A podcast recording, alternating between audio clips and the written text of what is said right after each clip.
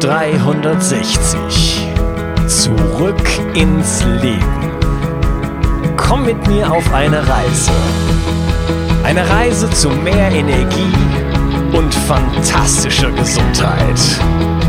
Ich möchte dir das Wissen und den Mut vermitteln, den ich gebraucht hätte, als ich ganz unten war.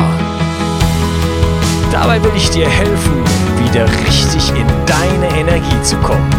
Zurück ins Leben. Hallo und herzlich willkommen zu Bio 360 Zurück ins Leben.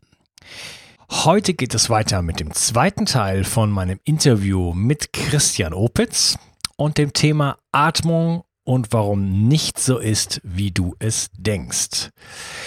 Ähm, ich fand im ersten Teil dieses Interviews haben wir schon richtig viele tolle Sachen angesprochen und der Christian hat uns die befreite Atmung vorgestellt. In diesem Podcast wirst du mit dem Christian zusammen eine Übung machen können. Wir reden über klasse Biohacking-Themen wie Stickstoffmonoxid, was jetzt gerade in der Biohacking-Szene sehr, sehr hoch gehandelt wird. Und ja, wir unterhalten uns über den Unterschied zwischen Nasenatmung und Mundatmung was ein sehr wichtiges Thema ist. Und dann äh, im, ja, im letzten Drittel, sag ich mal, gehen wir auf alle anderen äh, oder viele andere äh, Atemtechniken ein, wie zum Beispiel Tomo, äh, die Wim Hof Methode, Pranayama oder holotropes Atmen. Viel Spaß mit der heutigen Episode. Ja, wir haben einiges schon gesagt zur befreiten Atmung, über die gesundheitlichen äh, Effekte und äh, Wirkungen, die es hat. Wie sieht das denn genau aus? Ist das, ist das die einzige Praxis? Du hattest eben beschrieben, äh, beim Einatmen sich das Ausatmen vorzustellen und umgekehrt und das war's? Oder wie muss ich mir das jetzt vorstellen mit dem befreiten Atmen? Im Prinzip war es das, aber nun gibt es viele Leute, die sich mit dieser Anweisung nicht so leicht tun.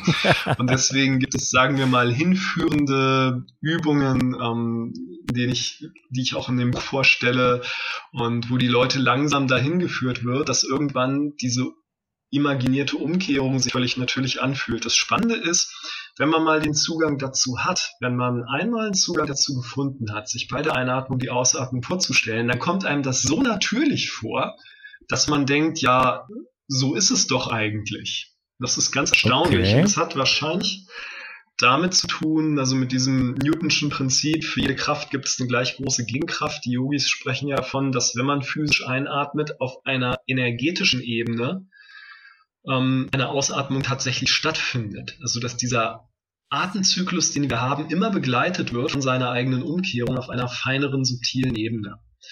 Und das ist wahrscheinlich der Grund dafür, warum befreite Atmung irgendwann total leicht wird für die Leute und völlig natürlich. Das hat dann gar nicht mehr den Charakter von ich mache eine Übung, sondern ich vergegenwärtige mir nur, dass diese Umkehrung stattfindet. Mhm. Ähm, hättest du vielleicht Lust, äh, so eine kleine Übung mal kurz anzuleiten, damit der Zuhörer sich mal so ein Bild davon macht und vielleicht äh, schon mal so ein bisschen in die, in die Eigenerfahrung kommen kann? Das können wir gerne machen. Ein okay, guter Beginn dann, ist. Dann, dann würde ich nur ja. kurz sagen, äh, lieber Hörer, wenn du jetzt im Auto sitzt, dann ähm, hör einfach nur zu und konzentriere dich auf die Straße. Ja, ansonsten hört ihr heute Abend äh, den Podcast nochmal an und äh, macht dann die Übung zusammen mit dem Christian. Ja, Christian, leg mal los. Ja, ein guter Einstieg ist zunächst mal die Temperatur des Atemstroms in der Nase wahrzunehmen. Wenn du also einatmest, wirst du feststellen, dass da ein kühler Atemstrom in der Nase ist und wenn du ausatmest, ist der Atemstrom in der Nase warm. Und richte zunächst mal deine Aufmerksamkeit einfach auf diese verschiedenen Temperaturen bei der Einatmung und bei der Ausatmung.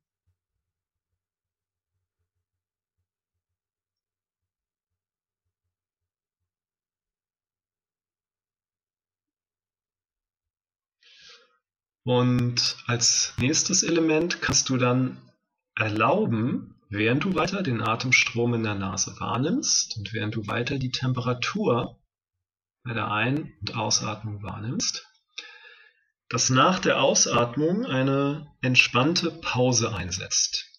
Du hältst also nicht den Atem an, sondern du schaust, ob zwischen der Ausatmung und der nächsten Einatmung von alleine ein Moment vergeht. Ein Moment der Atemruhe. Das machen wir nur nach der Ausatmung.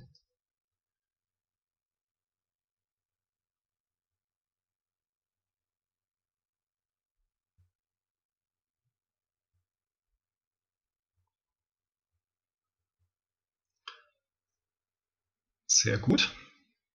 Und dann kannst du, wenn jetzt der kühle Atemstrom in der Nase fühlbar ist, dir einfach vorstellen, du würdest ausatmen, dass dieser kühle Atemstrom aus deinem Körper austritt. Und beim warmen Atemstrom in der Nase stellst du dir dann vor, du würdest einatmen. Stellst dir vor, der warme Atemstrom würde in den Körper hineinströmen, in die Nase hineinströmen.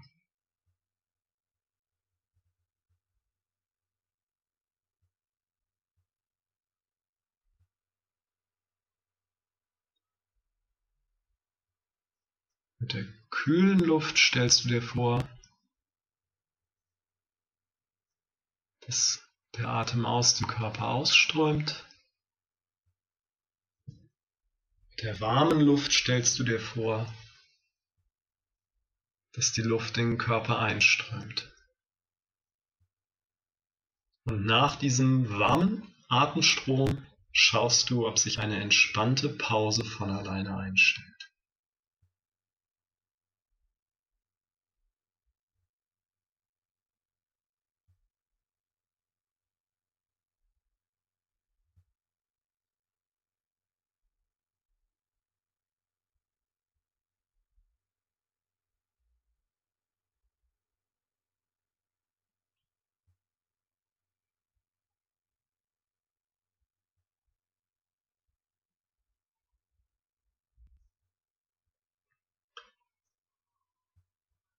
Sehr gut.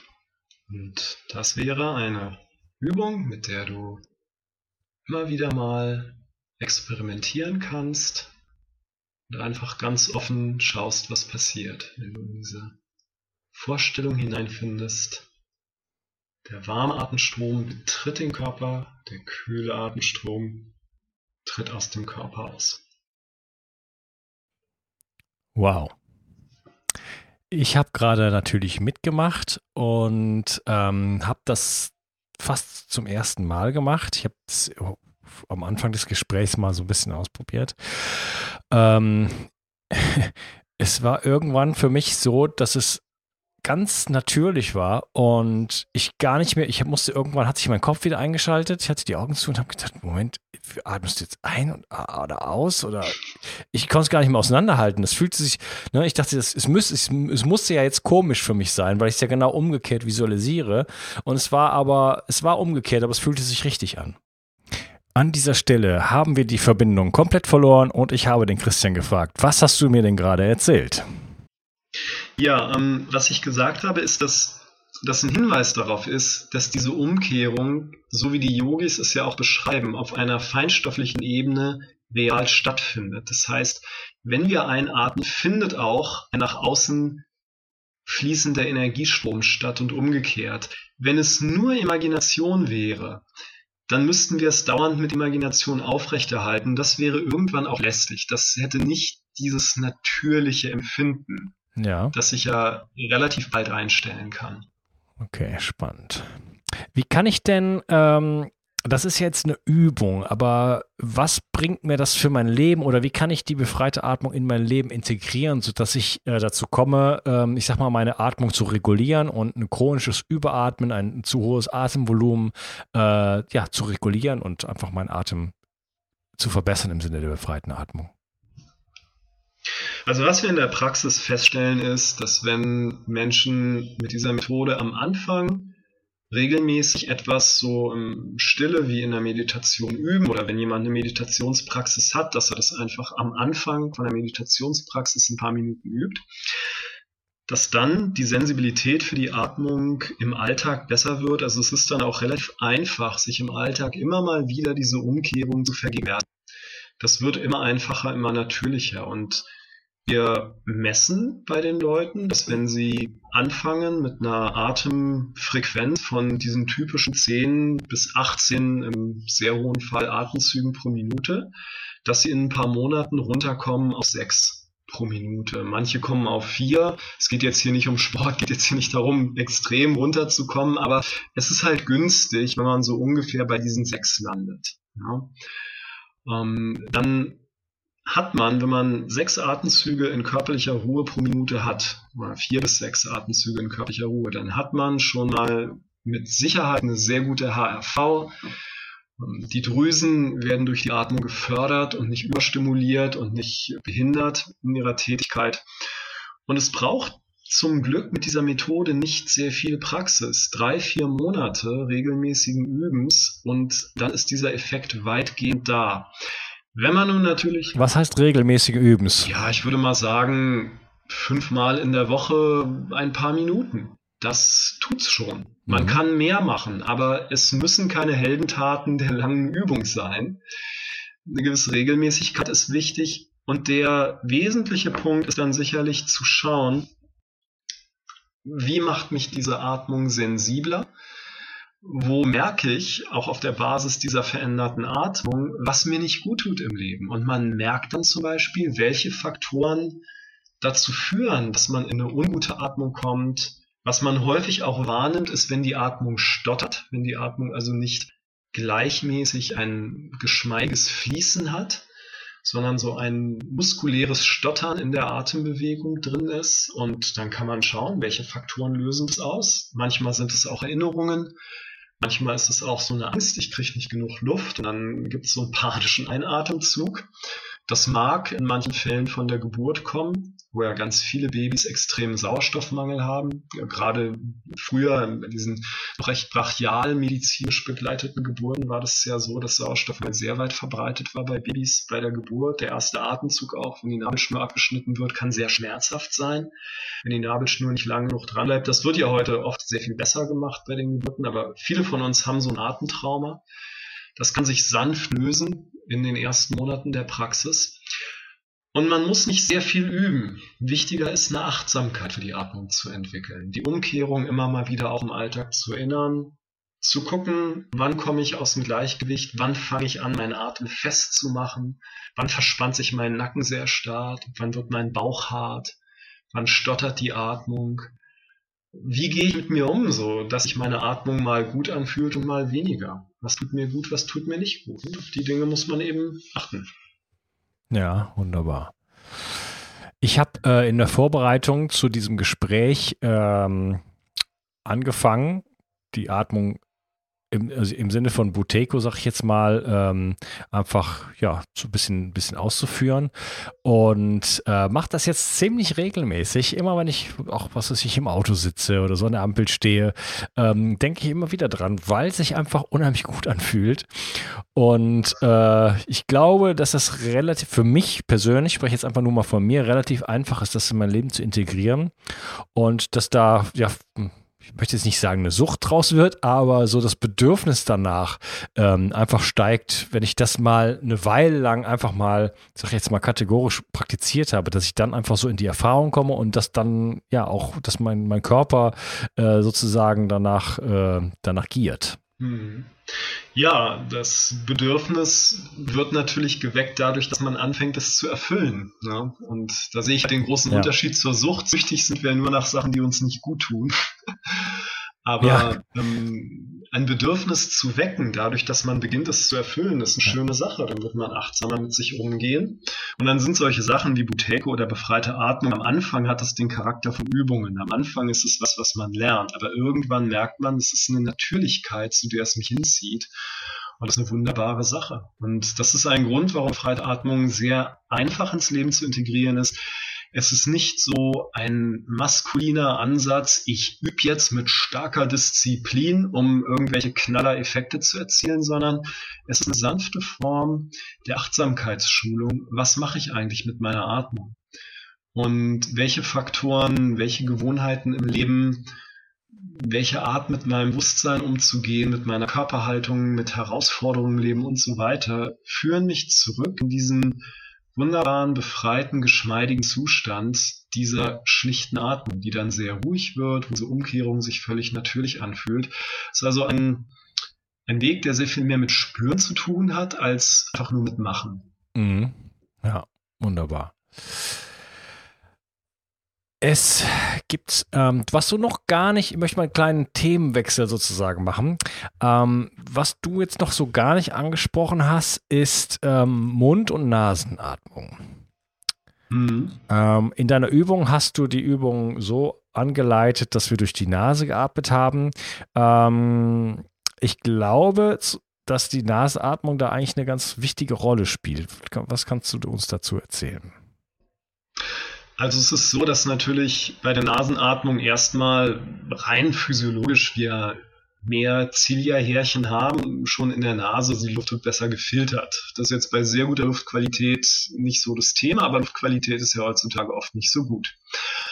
Dann gibt es den Punkt, dass wenn die Atmung durch die Nase geht, sie ja auch an diesem Punkt zwischen den Augenbrauen vorbeistreift. Da gibt es jetzt unterschiedliche Ideen darüber. Manche sagen, da liegt das dritte Auge, andere sagen, da liegt das Eingangstor zum dritten Auge und das liegt eigentlich in der Mitte des Gehirns, wie auch immer. Das ist ein energetisch sehr wichtiger Punkt. Und es gibt die Aussage in den yogischen Traditionen, dass wenn der Atem eben diesen Punkt sozusagen berührt oder streift, dass dann die Atmung subtile Bereiche des eigenen Energiefelds, feinere, feinstoffliche Ebenen auch erreicht und in Harmonie bringt. Eine Mundatmung hat den Vorteil, man kann sehr viel Atemvolumen aufnehmen.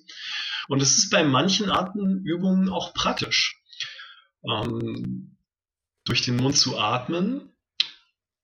Insofern bei der befreiten Atmung würde ich die Nasenatmung vorziehen, wenn es unmittelbar um diese sanfte Atmung geht. Mhm. Mit einer kleinen Einschränkung sehr viele Menschen haben verkrümmte Nasenscheidewände und kriegen schlecht Luft durch die Nase, was dann auch dazu führen kann, dass eine Nasenatmung irgendwie gewissen beklemmenden Charakter hat. Und ich kann nur auch aus eigener Erfahrung sagen, ich habe mir auch die Nasenscheidewand operieren lassen, weil einfach seit der Geburt, ne, viele Babys brechen sich die Nase in der Geburt. Wir sind ja das einzige Säugetier, das Kopf eigentlich zu groß ist für den Geburtskanal bei der Geburt. Mhm. Ähm, wenn da die Nase halb zu ist, dann ist es schwierig. Und äh, ich habe also auch viele Klienten, die brauchten erstmal wirklich eine Korrektur ihrer Nasenscheide, bevor die Nasenatmung so richtig greifen konnte. Und da hatte ich halt schon kurz Teilnehmern gesagt, Mensch, wenn ich durch die Nase atme, ich fühle mich immer unwohl. Die hatten da eine sehr starke Verkrümmung. Da habe ich gesagt, atme erstmal mit dem Mund und bring deine Nase in Ordnung. Denn das sollte man nicht unterschätzen. Also wir sollten, wenn die Nasenatmung sehr restriktiv irgendwie behindert wird, was tun dafür, dass sich das ändert und sei es eine Operation. Mhm. Ja, Habe ich also auch selber machen lassen. Ansonsten, wenn man Luft durch die Nase kriegt für die befreite Atmung, definitiv ist die Nasenatmung vorzuziehen. Ja, viele haben ja auch chronisch eine verstopfte Nase und äh, da kann äh, paradoxerweise die Nasenatmung selber auch helfen. Und zwar liegt das an Stickstoffmonoxid. Ähm, Stickstoffmonoxid ist ein Signalmolekül.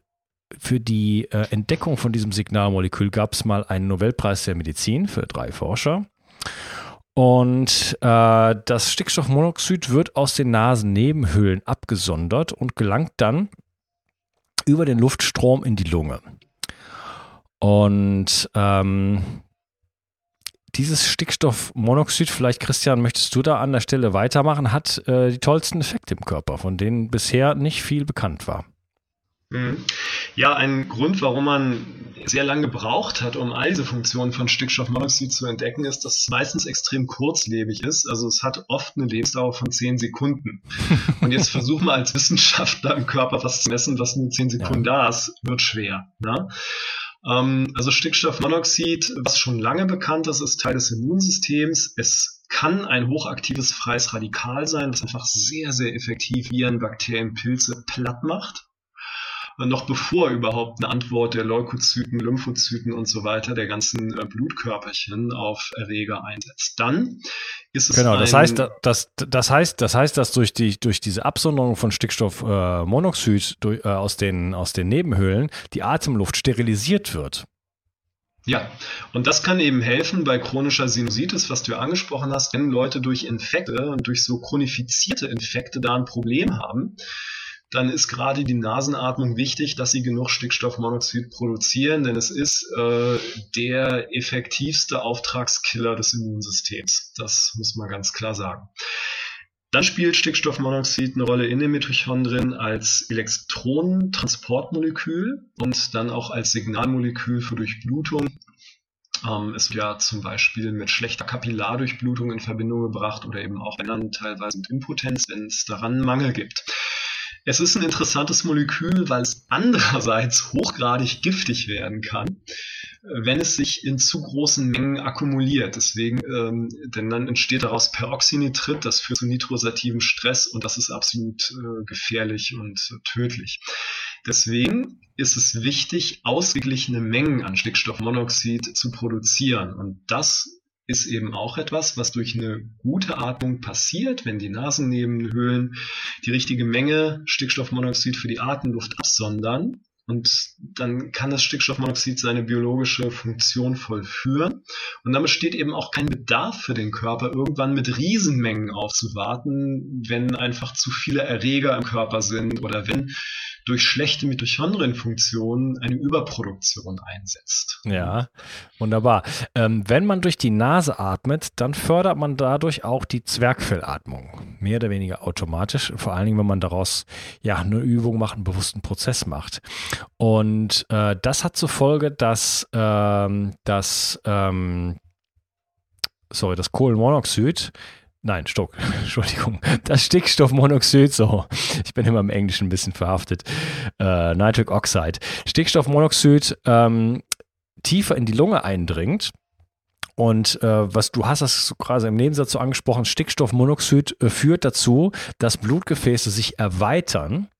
Und durch diese Blutgefäßerweiterung wird die Lunge besser durchblutet. Und dadurch, dass die Lunge besser durchblutet ist, wird, äh, nimmt das Blut mehr Sauerstoff auf nimmt mehr Sauerstoff auf und generell der Gasaustausch funktioniert besser, also der Austausch auch zwischen Kohlendioxid, Sauerstoff in der Lunge funktioniert besser und die Rückkopplungsschleifen dann ans autonome Nervensystem für die Steuerung der Atmung funktionieren. Infolgedessen besser der Körper weiß besser über seine eigene Atmung Bescheid, über den Zustand der Sauerstoffversorgung, kann dementsprechend den Stoffwechsel besser auf das abstimmen, was da in der Lunge eigentlich gerade passiert. Also es hat eine ganze Kaskade von guten Effekten.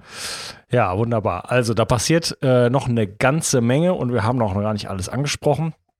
Stickstoffmonoxid ist gerade so ein bisschen auch im Fokus auch der Biohacking-Szene.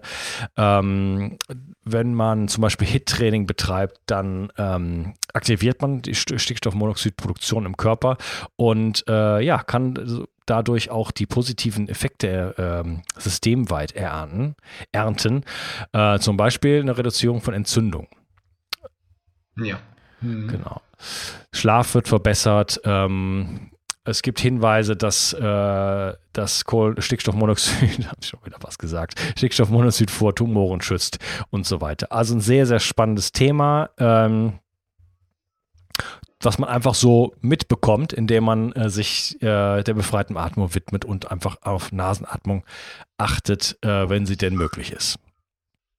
Ja, ganz wichtiger biologischer Aspekt und die Forschung ist da sicherlich noch nicht am Ende. Wenn man jetzt die 10 Sekunden Lebensdauer Formen des Stickstoffmonoxid gefunden hat. Wer weiß, was man in Zukunft findet. Vielleicht gibt es irgendwo eine Körperform, die leben zwei Sekunden, die man noch nicht messen kann. Also ich bin da auch gespannt, was die Wissenschaft da noch zutage fördert. Ja, ja wir sind gerade sowieso, finde ich, habe ich das Gefühl an so einer Schwelle, äh, auch durch die Forschung am Mikrobiom äh, und so weiter, äh, wo sich so ein neues Bild des Menschen eigentlich entwickelt. Und wir ja, staunend davor stehen und äh, hoffentlich in eine ganz neue Richtung gehen und äh, wieder als Beobachter und als, als wirkliche Forscher, als un, unvoreingenommene Forscher äh, ja, uns selber erforschen und äh, hoffentlich mehr in Einklang mit dem kommen, was, äh, ja, was wir eigentlich sind. Ähm, du, wir hatten, du, hast, ich, du hattest eben schon ein paar Mal den Ansatz gemacht und ich habe dich zweimal gestoppt. Ähm, ich würde jetzt gerne mit dir über andere Atemmethoden sprechen. Ähm, die, du hattest gesagt, du hast ein bisschen Kritik äh, an der, an der mhm. einen oder anderen Atemmethode, aber vielleicht fangen wir mal mit der Wim Hof Methode an. Wim Hof habe ich jetzt so auch noch nicht richtig vorgestellt hier in meinem Podcast. Das kommt auch noch. Ähm, vielleicht sage ich mal kurz was dazu. Du hattest es eben schon angesprochen. Wim Hof hat eine Methode entwickelt, ähm, so aus der, so ein bisschen aus der Intuition heraus, sage ich mal, wo er in eine Hyperventilation geht und dann nach eine ähm, den Atem anhält für eine ziemlich lange Zeit. Und ja, Wim Hof ist, Wim Hof ist bekannt als der Iceman, der Eismann. Äh, er hat eine Unzahl von Weltrekorden aufgestellt, äh, die mit Kälte zu tun haben. Er ist also in der Lage, sich ganz großer Kälte auszusetzen. Äh, eins, äh, eine Stunde 50 Minuten, wenn ich das richtig erinnere, im Eisbad. Ähm, das ist wer sich mal so ein bisschen damit dem Thema auseinandergesetzt hat, eine unglaublich lange Zeit. Und er ist in der Lage, er äh, arbeitet sehr viel mit äh, der Forschung zusammen und er ist in der Lage, diverse äh, Körperfunktionen zu regulieren, wie zum Beispiel äh, durch in diesem langen Eisbad kann er seine Körper, seine Core Temperature, seine Kerntemperatur konstant halten. Und äh, er ist in der Lage, du hattest die Endotoxine angesprochen, man hat ihm Endotoxine gespritzt, die normalerweise bei jedem Menschen eine sehr starke Immunreaktion äh, auslösen. Er kann die Reaktion kontrollieren und ist nach, nach 15 Minuten Herr der Lage. Also er hat Möglichkeiten auf sein äh, autonomes Nervensystem äh, Einfluss zu nehmen, auf ein, sein, sein Immunsystem und auf sein endokrines System, also den Hormonhaushalt. Ähm, Wow, das alles jetzt mit Hyperventilation und Atemanhalten. Das ist ungefähr genau das Gegenteil von, von ähm, von der befreiten Atmung. Wie ist da jetzt der Zusammenhang? Naja, das Geniale an der Wim Hof Technik ist ja folgendes. Man hyperventiliert, aber man macht es nur kurz. Das heißt ungefähr 30 tiefe, überzogene Atemzüge. Und dann kommt nach dem Ausatmen eine lange Atempause und die kommt eben auch nach dem Ausatmen. Das ist jetzt sehr wichtig, denn in dieser Hyperventilationsphase, da atmet man viel Kohlendioxid ab, der Kohlendioxidgehalt sinkt und in der langen Phase des Atemanhaltens nach der Ausatmung steigt der Kohlendioxidgehalt wieder sehr stark. Das heißt, ich komme von Zustand wenig Kohlendioxid zu viel Kohlendioxid. Und das bedeutet wenig Sauerstoff zu den Zellen, viel Sauerstoff zu den Zellen. Und dieser Wechsel hat einen sehr guten Trainingseffekt auf die Mitochondrien. Es wird ja inzwischen medizinisch umgesetzt durch Technologien, durch Geräte, in denen man wechselweise sauerstoffreiche und sauerstoffarme Luft einatmet, um genau diesen Effekt zu erzeugen. Man braucht aber gar nicht das Gerät, sondern man kann das mit dieser Atmung machen. Und insofern ist jetzt die Wim Hof Methode nicht eine der Hyperventilationen, die ich kritisch sehe. Kritisch ist Hyperventilation, wenn man es längere Zeit macht und eben nicht diese Phase des Atem in Ruhe nach der Ausatmung Anhaltens kommt. Und die Hyperventilationssequenzen sind ja kurz. Wenn man 30 tiefe Atemzüge nimmt, das sind anderthalb Minuten, lass es zwei Minuten sein bei manchen Leuten. Aber das ist ja jetzt nicht wie eine lange Hyperventilationssession. Ja, und dieser Wechsel, der hat schon einen sehr, sehr guten Effekt. Dieser Wechsel kohlendioxidarme Luft im Körper, kohlendioxidreiche Luft im Körper das ist was sehr günstiges. Es ist im Prinzip das klassische Tummo. Also ich habe das klassische Tummo gelernt und Wim Hof hat eigentlich vor allem eins gemacht. Er hat die Mystik rausgenommen. Also die Elemente, die dann eben typisch sind für Vajrayana Buddhismus, tibetischen Buddhismus, Visualisationen und so weiter. Das hat er einfach davon entfernt, weil er sagt, das braucht's nicht. Ansonsten ist es eine der zwei essentiellen Methoden des klassischen Tummo.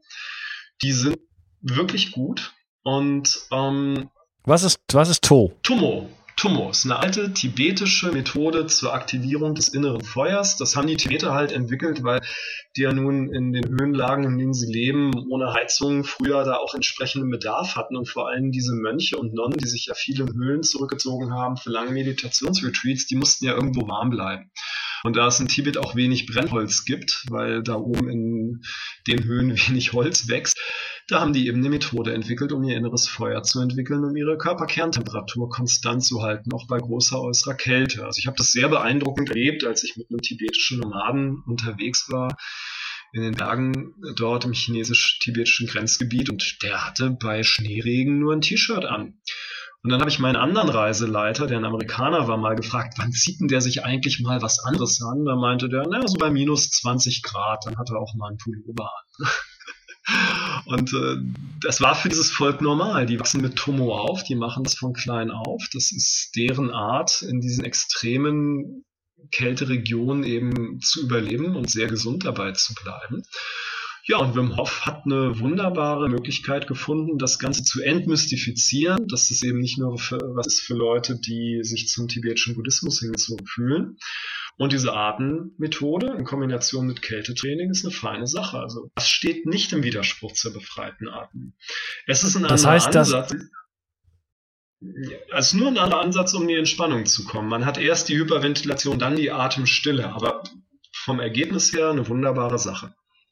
Das heißt, die Tibeter machen im Grunde genommen, also dieser äh, tibetische, dieser Tibeter, für den du gerade angesprochen hast, der hat auch genau das gemacht, also auch eine, eine Hyperventilationsatmung und danach ein äh, Atemanhalten oder wie sieht das bei ihm aus? Ja, es gibt noch eine andere Tummo-Technik, also eine andere Atemtechnik, die gehört auch zum Tummo. Die ist kürzer, da macht man nur neun Atemzüge die, soweit ich weiß, unterrichtet der Wim Hof die jetzt nicht. Ähm, die hilft oft Leuten sehr, sehr gut mit der Blutung und mit so einigen Grundregulationen des Körpers. Die ist allerdings auch ein bisschen, sagen wir mal so, äh, Leute, die starke strukturelle Körperblockaden haben, sollten diese Technik nicht machen. Ähm, die kann auch den Blutdruck eventuell erhöhen oder einfach im Körper, wenn noch zu starke Blockaden da sind, ungünstige Wirkungen haben. Vielleicht ist das der Grund, warum Wim Hof sie nicht unterrichtet. Aber Tomo besteht aus zwei Atemübungen. Das eine ist das, was jetzt als Wim Hof Methode bekannt ist. Und das andere ist noch eine, eine andere Technik und Kältetraining. Ja, das ist klassisches Tomo. Wie schreibt man das, Tumo? T-U-M-M-O schreibt man es in der Umschrift. Das ist ähm, ja, in den, im tibetischen Buddhismus gibt es diese sechs Yogas von Europa. Naropa war ein großer Meister des tibetischen Buddhismus und äh, einer dieser sechs Yogas nach Naropa ist äh, innere Glückseligkeit durch innere Hitze. So wird es wörtlich genannt. Also durch das Aktivieren eines inneren Feuers, also durch das Aktivieren einer besonderen Fähigkeit des Stoffwechsels, dass er dann eben auch bei großer Kälte, so wie Wim Hof das auch demonstriert, an die Körperkerntemperatur aufrechterhält. Dadurch wird dann eben auch sehr großes Wohlbefinden im Körper Nervensystem freigesetzt. Ja, spannend, weil die Buteiko-Methode äh, führt ja auch zu einer Erwärmung des Körpers. Ich habe das auch selber mal ausprobiert mhm. und kann das auch äh, ja, aus der eigenen Erfahrung unterstützen, ähm, weil ich ja durch das ähm, durch das äh, Stickstoffmonoxid eine Gefäßerweiterung bekomme und einfach die, die, die, die Gesamtdurchblutung des Körpers besser wird, erwärmt sich der Körper sozusagen. Ne? Also durch diesen flachen Atmen. Das ist jetzt dann auch dann doch wieder irgendwo ein ähnlicher Effekt, aber durch eine andere Methode, oder? Es ist ähm, natürlich ein anderes Wärmegefühl, was man bekommt durch bessere Durchblutung. Wenn man jetzt Kältetraining mit hinzunimmt, das ist natürlich bei Wim Hof oder bei Tummo noch ein entscheidender Faktor, dann kommt ein weiterer Effekt hinzu, nämlich dass man wirklich seine Wärmestoffwechselrate anheben kann. Also dass man willentlich auch seine Körpertemperatur oder einfach durch den Kältereiz erhöhen kann das ist nicht nur subjektiv wärmer. Ich meine, wenn ich jetzt gerade im Eiswasser bin, fühle ich mich nicht unbedingt sehr warm, aber mein Körper steigert seine Wärmeproduktion, sodass Körperkerntemperatur vielleicht sogar 38 Grad beträgt, weil man eben auch äh, mehr braunes Fett bildet im Laufe der Zeit. Ne, das Fett, mhm. was Babys hier noch haben in ihrem Fettgewebe und was Erwachsene sonst kaum haben. Und das ist ein zusätzlicher Reiz. Dazu braucht man allerdings auch das Kältetraining. Das kriegt man jetzt nicht nur durch die Atmung. Ja, wunderbar. Also das, das äh, ist auch so ein Impuls, einfach so ein, so, ein, so ein gewisser Stressimpuls, den man auch setzt durch die Wim Hof Methode, also sowohl durch die Kälte als auch durch die Atmung, denke ich mal, so äh, um so eine Art Hormesis ähm, anzutreiben. Also ähm, Hormesis, ähm, ja, auf Deutsch gesagt, ähm, was dich nicht tötet, macht dich stärker. ähm, ja, einfach Impulse zu setzen, äh, die Anpassungsreaktion des Körpers herausfordern und der entsprechend halt äh, auf, diese, auf diese Impulse reagiert und dadurch äh, ja, stärker wird und ähm, flexibler wird. Alles in den richtigen Dosierungen natürlich auch, ne? Das ist klar. Und dann führt es eben auch bei der Kälte dazu, dass Kälte immer noch als kalt empfunden wird, aber der Körper nicht mehr mit Stress, Angst, Panik reagiert, sondern mit großem Wohlbefinden. Ja, Allerdings, ich bin gerade in Südkorea bei den Olympischen Spielen. Hier äh, haben wir Temperaturen bis zu minus 20 Grad. Äh, Im T-Shirt hier rumzulaufen kann ich mir persönlich nicht vorstellen. Also mir frieren hier die Hände ab und die Füße und meine Haut reagiert unglaublich darauf. Ich äh, dusche mich aber trotzdem nach wie vor jeden Morgen kalt auch ein bisschen länger und das Wasser ist wirklich richtig kalt. Also es gehört zum kältesten, was ich bisher so erfahren habe.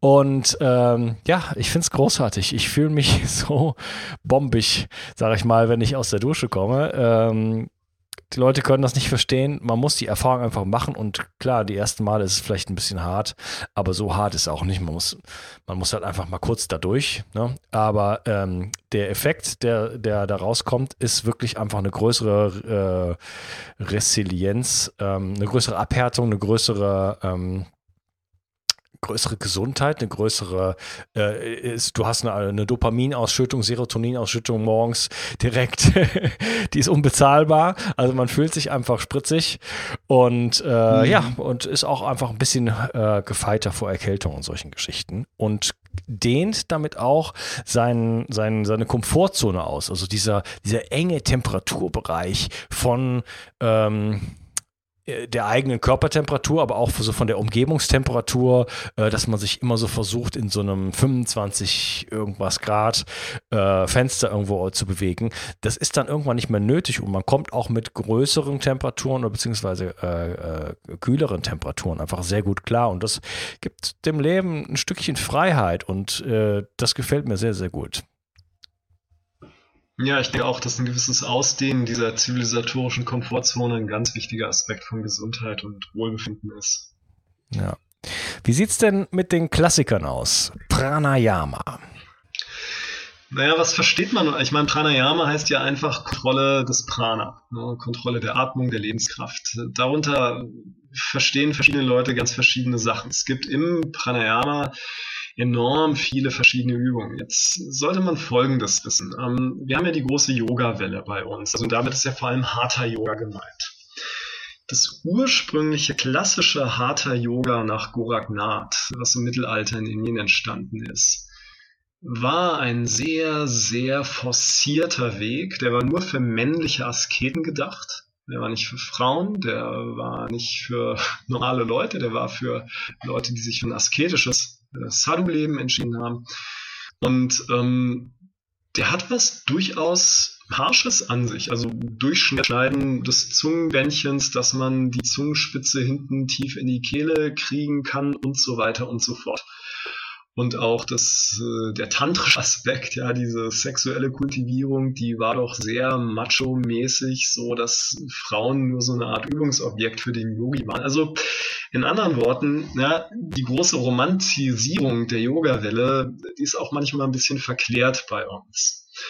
Ähm, in diesem sehr forcierten Yoga war eben auch das Pranayama durchaus forciert mit Feueratmung, mit Übungen wie ähm, Bastrika, Kapalapati, also wo man wirklich stark atmet und dann nicht unbedingt bewusst in die Atemstille geht, wie jetzt bei der Hoff-Methode.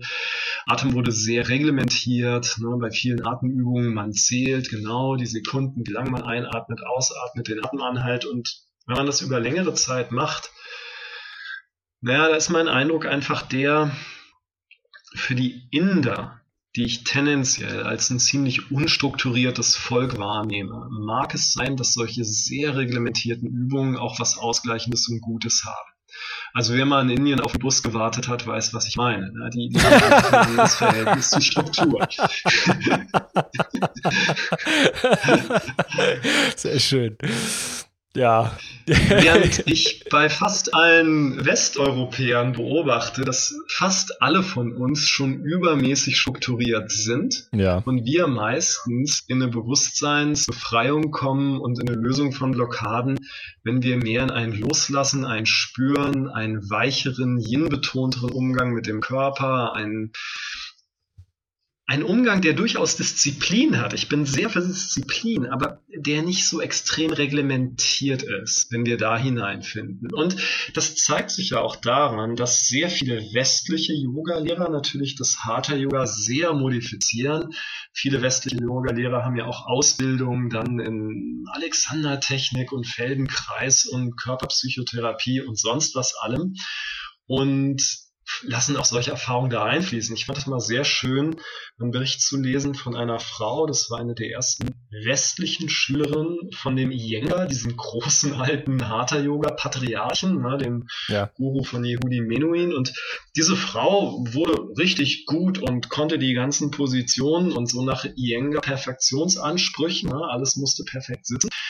Und dann hat sie eines Tages in Indien Frauen gesehen, die da auf dem Markt saßen und Gemüse verkauft haben und die zusammen gelacht haben und die sich sicher irgendwie des Lebens gefreut haben. Und diese Yogalehrerin hat festgestellt, denen geht's viel besser als mir. Ich bin jetzt hier die Yoga Queen, ja. aber ich fühle mich eigentlich mies in diesem total disziplinierten Körper. Und dann fing sie an, sich von dieser starren Schule zu verabschieden und fing an, weiterhin Yoga zu unterrichten, aber auf eine ganz andere Art, mit sehr viel mehr yin-betonten weiblichen Elementen. Und das ist ja das Gute an der westlichen Yoga-Szene. Aber ähm, damit einhergehen müssen wir natürlich auch bei sowas wie Pranayama, Atemübungen, na, ganz klar sehen, hm, manches können wir vielleicht übernehmen von den indischen Methoden, aber das Gesamtkonzept ist eben extrem reglementiert. Und da brauchen wir meiner Ansicht nach zum Ausgleich wesentlich mehr freien Fluss, wesentlich mehr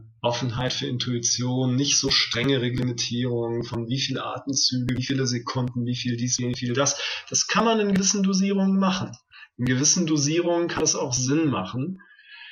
Aber ja, Pranayama heißt wörtlich Kontrolle des Pranas. Und wir brauchen oftmals bisschen Kontrolle und eine Menge offenen Raum zum Spüren und nicht nur Kontrolle.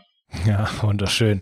Äh, Finde ich einen ganz tollen Impuls, Sinne. Da gibt's, äh, ich kann, ich sehe das auch und beobachte das auch, dass ja in so Dingen wie Yoga, aber auch in vielen anderen Bereichen, auch bis hin zur Meditation und so vielen anderen Praktiken oder auch Ernährungsrichtungen, äh, gerade ähm, wenn es jetzt äh, um Veganer oder Vegetarier geht, dass da sehr viel ja, ich soll jetzt mal sagen, dass da so eine Starre entsteht. Ja, so eine Identifika Identifikation und ähm, so, ein, so ein starres dran festhalten und, und ähm, reglementiertes Ausführen und so, ein, so eine absolutäre äh, äh, Sicht irgendwie auf die Dinge entsteht.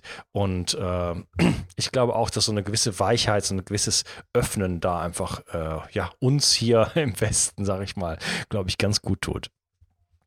Ja, dann ähm, gibt es noch das holotrope Atmen und das Rebirthing. Mhm. Ja, also beides sehe ich wirklich kritisch. Das muss ich ganz ehrlich sagen. Ähm, ich denke zunächst mal, wenn Menschen innerlich wachsen wollen und sie kanalisieren diesen Wunsch in irgendeine Methode, dann kann vielleicht diese Methode im gewissen Ausmaß schon deswegen helfen, weil es so eine Art Ventil ist für diese Bereitschaft zu innerem Wachstum. Das will ich nicht in Abrede stellen. Aber jetzt rein von der Technik her. Holotropes Atmen ist ja dadurch geboren worden, dass ähm, der Stan Groff ursprünglich mit LSD gearbeitet hat, dann wurde das rechtlich immer schwieriger und dann ist er eben zu Leonard Orr und Karl Scherer gegangen und hat sich von denen deren Atemmethoden, man könnte sagen, beibringen lassen. Also holotropes Atmen ist ja so ein bisschen so eine sanftere, weniger wilde Form von Rebirthing. Und es ist ja, eben beschreib, beschreib, beschreib das mal kurz. Ja, man macht eben sch relativ schnelle, verbundene Atemzüge und dann zwischendurch immer mal wieder einen langen, tiefen Atemzug. Aber es ist im Grunde genommen Hyperventilieren, was über ganz schön lange Zeiträume, also bis zu einer Dreiviertelstunde gemacht wird. Am ja. Stück. Genau, ich erkläre das mal. Ich, das, ist, das ist im Grunde genommen, äh, ich habe das auch mal gemacht.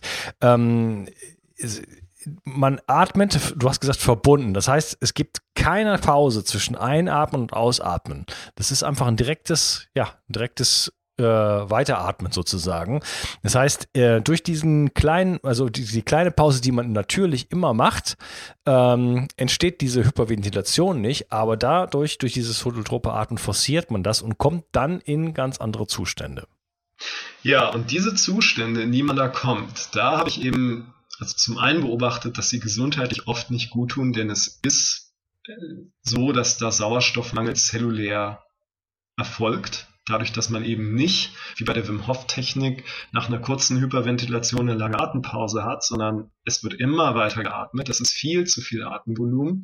Man verliert Kohlendioxid führt Sauerstoffmangel in den Zellen dazu, dass aus dem Unbewussten Ängste und solche Dinge emporsteigen, ja, und unbewusstes Material? Ja, mit Sicherheit. Ist das immer unter allen Umständen gut? Das wage ich zu bezweifeln, wenn das auf forcierte Art passiert. Also meine Beobachtung an Leuten, die längere Zeit Birthing oder holotropes Atmen versucht haben zu nutzen als so eine Art therapeutische Methode, um unbewusstes Material an die Oberfläche zu bringen, zu verarbeiten, das ist, dass die vielleicht euphorische Erlebnisse hatten. Man kann Euphorie erleben durch Sauerstoffmangel, denn irgendwann fängt der Körper an, Beta-Endorphine zu produzieren als Schutz. Das kann sich toll anfühlen. So wie es auch Formen von parasympathischem Schock gibt, die sich toll anfühlen, aber es sind trotzdem Formen von Schock. Nicht alles, was sich gut anfühlt, ist auch gut für uns. Und zum einen ist da einfach dieser Strapazierung des Körpers durch dieses Hyperventilieren, die ungute Veränderung des Stoffwechsels und es ist eben eine forcierte Methode, unbewusstes Material an die Oberfläche zu holen. Und ich würde mal sagen, wenn es um unbewusstes Material in der Psyche geht, wenn man es auf sanfte Art, auf einladende Art nicht an die Oberfläche holen kann, dann wahrscheinlich, weil der Mensch noch nicht bereit ist, und genau das habe ich eben erlebt. Also ich habe eine ganze Reihe von Klienten, die haben das Gefühl, für sie war so eine längere Therapie mit diesen Methoden einfach eine Art Retraumatisierung. Weil da zu viel hochkam, das konnte in der kurzen Zeit auch gar nicht gut verarbeitet werden. Es war einfach manchmal viel zu heftig. Und man gewöhnt sich dann eben auch so einen Habitus an. Ne? Wenn ich irgendwie Heilung erreichen will, dann muss ich auf eine Art gewalttätig gegen mhm. meinen eigenen Körper vorgehen. Und das finde ich auch keine gute Selbstsuggestion, die natürlich durch so eine Praxis entsteht. Also diese Techniken sehe ich schon ziemlich kritisch, muss ich sagen. Ja, okay. Ich, ich vermute mal, dass die meisten Leute, die holotropes Atmen äh, praktizieren, glauben, dass sie ihrem Körper äh, viel Sauerstoff zufügen. Das wird geglaubt, das hat auch der Leonard Orr früher immer über Rebirthing gesagt, aber das war halt ein unvollständiges Wissen. Ja, also genau das Gegenteil ist der Fall. Und, ja, man kommt definitiv in massiven Sauerstoffmangel und in einem massiven Sauerstoffmangel wird man mit großer Wahrscheinlichkeit Material des eigenen Unbewussten erleben. Das ist eine sehr gute Chance, dass das dann passiert. Ja, ja. okay, wunderbar. Ja, also ich fasse mal so ein bisschen zusammen. Äh, vielleicht kann man das eigentlich zusammenfassen mit Atm bei Atmung, weniger ist mehr. ähm, viel oder und, und ein Mehr an Atmung führt eben nicht zu einer höheren Sauerstoffsättigung, sondern nur zu einer höheren ähm, Kohlendioxidabatmung und dadurch zu einer geringeren Sauerstoffsättigung auf zellulärer Ebene. Ich finde, das war ein ganz tolles Gespräch mit dir, Christian. Ich wusste, du bist ein großer, aber ähm, ich glaube, wir haben richtig viel Licht ins Dunkel gebracht und das hat mir sehr, sehr gut gefallen. Ja, danke Unkas. Habe ich auch sehr gerne gemacht. Fand die Themen auch ausgesprochen wertvoll, die hier angesprochen worden sind. Klasse. Was ähm, möchtest du denn den Zuhörern mal so mit auf den Weg geben als Quintessenz von dem Ganzen? Ja, als Quintessenz würde ich sagen, studiert Methoden und seid wachsam und folgt eurem Körper, eurer Intuition. Und wenn man dem eigenen Körper und der eigenen Intuition folgt, wird man vielleicht auch mal einen sogenannten Fehler machen, aber das macht nichts, das gehört auch dazu. Ich glaube, dass es wichtig ist, anzuerkennen, dass alle Experten, und da schließe ich mich selbstverständlich mit ein, dass wir alle nur einen kleinen Teil dieses großen Mysteriums des Lebens verstehen. Und das gilt für Atmung, das gilt für Methoden, das gilt für die besten Methoden, die jemand weitergeben kann.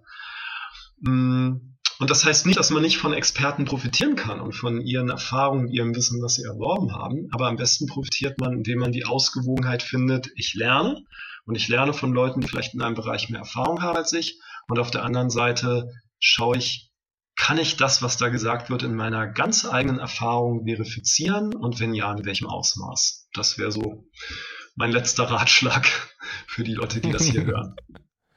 Okay, wunderbar.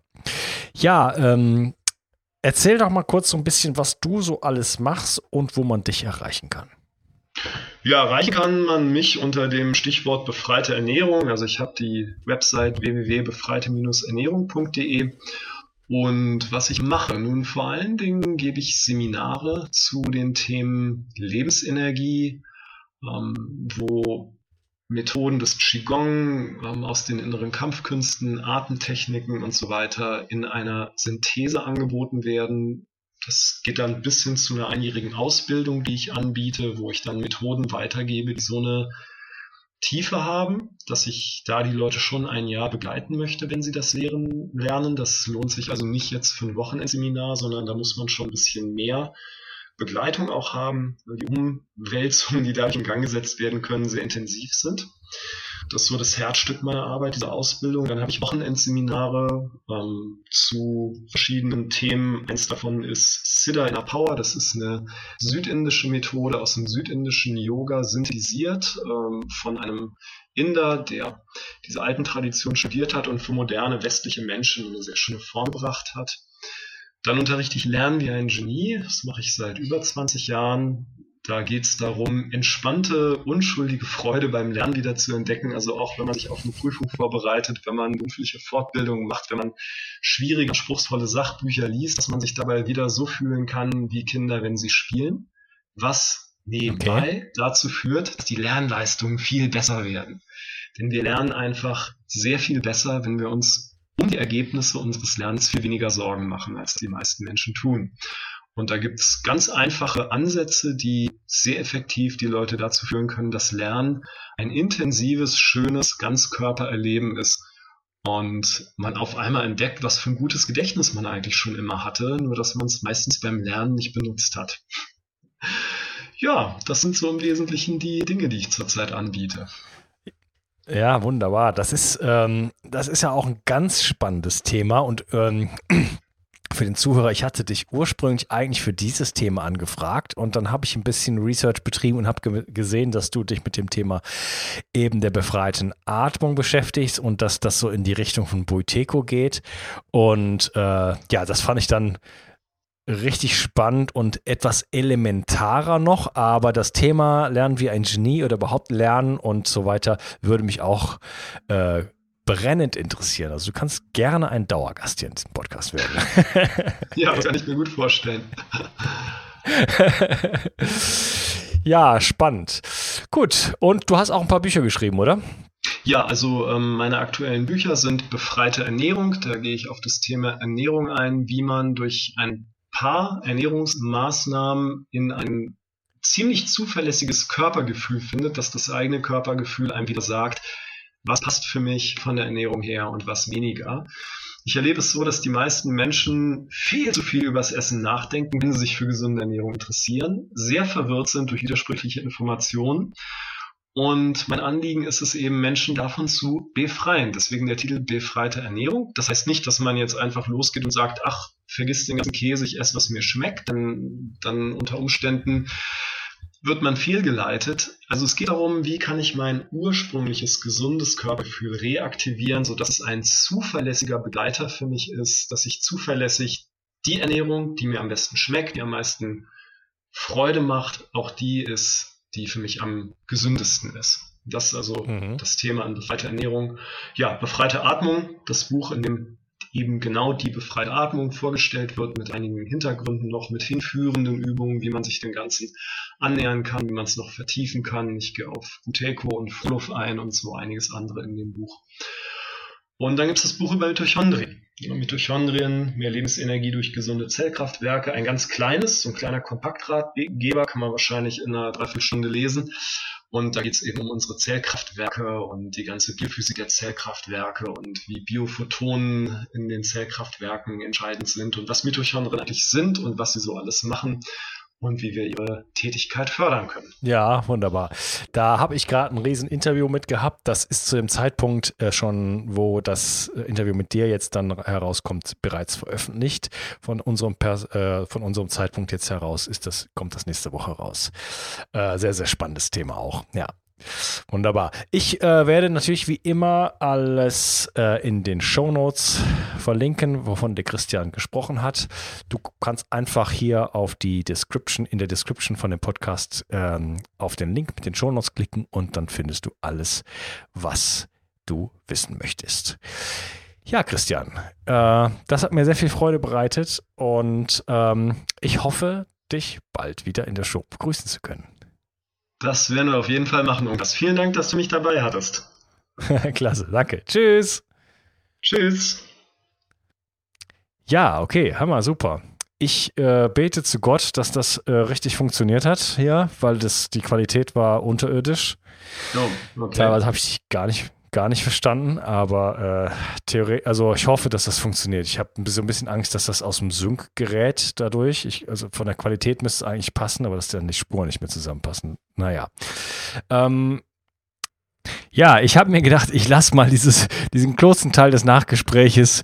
Ähm, meine Befürchtungen hatten sich tatsächlich bewahrheitet. Äh, die gesamte Episode, die über anderthalb Stunden ging, es war völlig aus dem Sync mit riesigen Störungen drin und so weiter.